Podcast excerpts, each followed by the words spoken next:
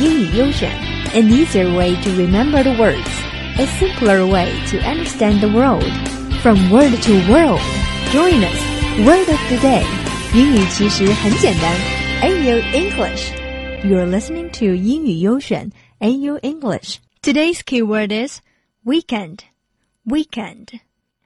A weekend is Saturday and Sunday.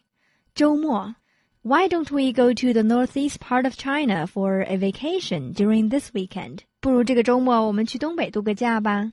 Is there anyone who doesn't like weekend? I don't think so.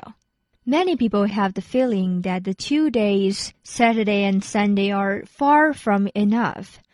This kind of feeling becomes stronger when it comes to the Sunday afternoon.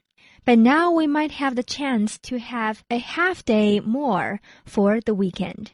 Recent news shows that the Chinese government is encouraging employees to have two and half day weekend during hot summer days. This encouragement comes with the understanding that the weekend will start on Friday afternoon.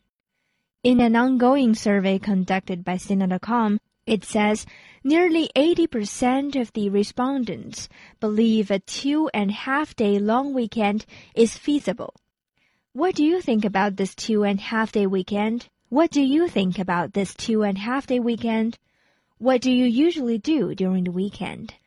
It's often a question of do these employers uh, as well as employees feel that they there is enough time to take off or that they do have more work and and sometimes you might want to take the time off, but you just you just feel like you don't have time. It's it's like the same thing with overtime. Um, instead of simply saying we can take like half a day off during the uh, Friday afternoon, we can directly make another solution to the problem, and we can see all the tourist sites they're so crowded, and because people only have this two long vacations. What about directly to think about to have more like small like three days or four days vacations, very which is very short, but it can also be put into the summer days. Actually, what I'm going to say there is I think it makes sense for certain days to be national holidays, like, uh, for example, the the national day for whatever country. Yeah, that that should be a holiday. You know that that makes sense. You should have at least one day off there. But we, what you even said of like these three or four day things, I don't even think you need that as much. I mean, maybe. Mm.